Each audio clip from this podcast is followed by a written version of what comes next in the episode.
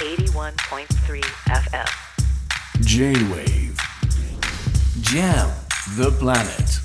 Jam the planet News to the table J-WAVE ジャムナプラネット堀潤がお届けしています今日の最新ニュースにフォーカスするニューストゥザテーブル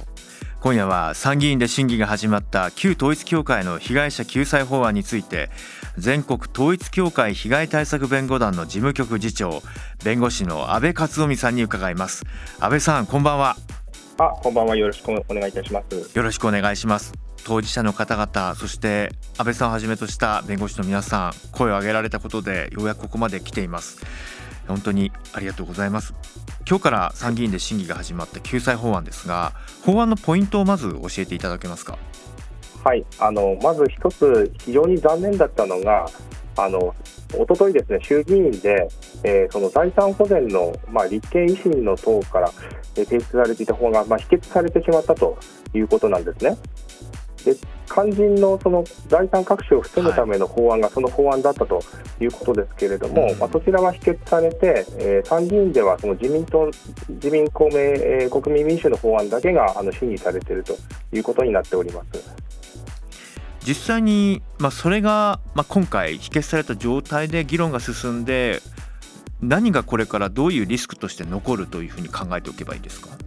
はい、あの一番その懸念されているのが、統一教会がその解散命令請求をされて、まあ、解散を命じる判決が出るまでですね、え今の財産をすべてえーどこかに隠してしまうと、うん海外に送金してしまうと、そういう恐れが非常に高いので、まあ、それをどう防ぐう法案を作ってもらうかということだったんですね。で肝心のこのあの自民、えー公明、国民民主の案では、そこを正面から防ぐ法案にはなってないということです。どうして否決されたんでしょうか？はい、ああの公明、国民民主の法案も立憲維新のその財産保全の法案もですね、まあ、どちらもその矛盾するものではなく、うん。あの2つ両立するもので、一番いいのが2つとも成立させてもらうということだったんですね。えーただ、あの立憲維新の財産保全の法案が、あの与党の方から、あのえー否決されたのは、その理由としては、一番大きかったのは、あの信教の自由と。うんいうことへの配慮ということになります。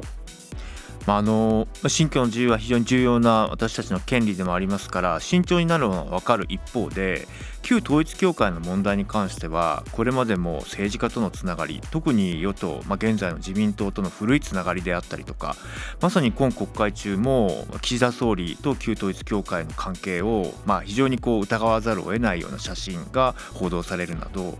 まあ、ある意味こうなぜその確信に迫る部分が否決されてしまうのか何かしらロビー活動があったのかなかったのかますます疑心暗鬼は膨らむばかりなんですね。このあたりは安倍さんどう考えておけばよろしいですか？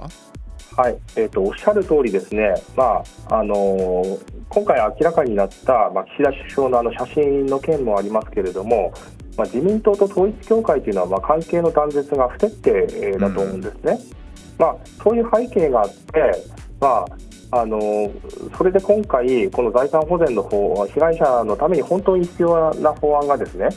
まあ、それがまあ信教の自由ということで、えあのまあ、否決されてですね、まあ、それで被害救済のその実効性の乏しいその与党の法案だけ、まあ、可決されているという状況ですのであのやはりあのそういう状況を踏まえると、あのその教団の影響というのがですねあの何らかの形で及んでるんじゃないかなというような懸念が持たれてもあのやむを得ないんじゃないかなと思います。おっしゃる通りですよね。実際にこの推定1000億円とも言われる資産が海外に送金されてしまった場合、まあ、肝心要の被害者の救済の方であったりとかその他さまざまな対策ですよね。こういったところにどういう影響支障が出てくると考えられますか？はい、えー、とそういう資産が、まあ、海外に多がえー大量に送金されたりですね。あとは日本中の不動産があの売却されて、えー、名義を移されたりすると、まあ、そうした時に危惧されるのがあの将来裁判所がその解散命令を命じてあその後教団の財産をですねあの清算人という弁護士が清算してそれを被害者にあの払ったりすることができるわけですけれども、はい。その時の被害の原資がないということなんですね。うん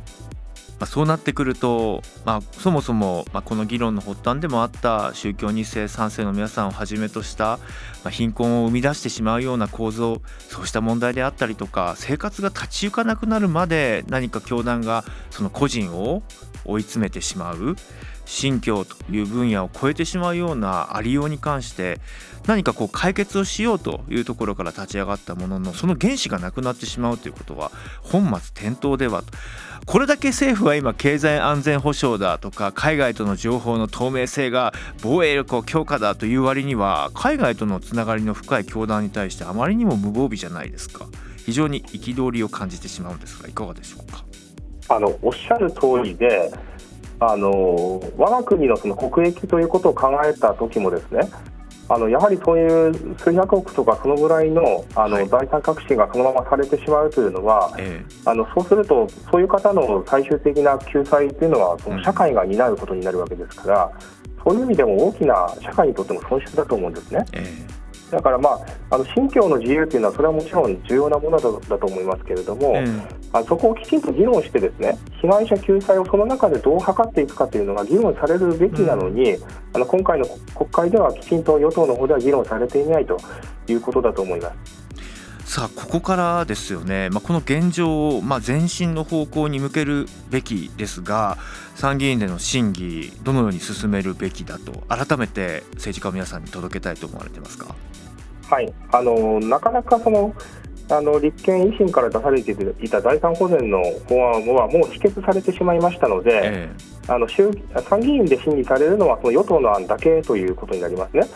でそうするとあのきちんとあのお願いしたいのは弁護士とかその被害者の生の声をですね、はい、きちんとあの国会であの参考人としてですね、うん、あの記録に残していただきたいということなんですね。うんあの今回、その我々被害者とか弁護士の声はまあ届かなかったと、えー、いうことで、その財産保全の案は否決になったわけですけれども、うん、正式に記録として残していただければ、それは今後、財産隠しがいざ行われたときに、次の立法につながると思いますので、あのそういうことが参議院では大事だと思います。そうですよねあの本当にここまでこの問題を発信をされてこられた当事者の方々であったりとか疑惑を追及し続けてきたジャーナリスト方だったりとか嫌がらせを受けたりスラップのような訴訟を起こされたりとか実を言うと今後まだまだ発信していかなきゃいけない問題に関してここまで苦痛を強いられるのであればと思わずたじろいてしまうような声もあると思うんですね。ですから多くの方々がいやこれは本当に人権の問題なんだ。根本的解決を見るまで支えるんだ。そういう思いでこのニュースにも触れてほしいなと思っているんです。改めて当事者の方々と共に声を上げ戦ってこられた安倍先生にぜひ伺いたいですね。社会としてこの問題どのような決着を見せるまでやはり見守るべきなのかいかがでしょうか？はい。あのやはりおっしゃる通りこり社会全体の問題だと思うんですね。あの個別のそのカルト教団のその被害というわけではなくてあの社会がこのあの宗教をえーまあ、被害を、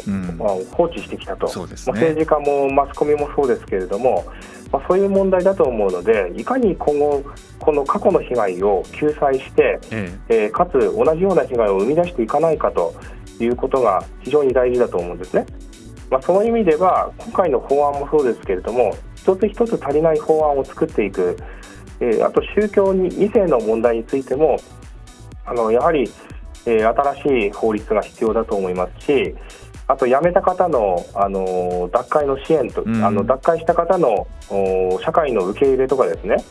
あそういう課題はさまざまあると思うんですね。でオウムの時のあの被害の経験社会での対応した経験というのが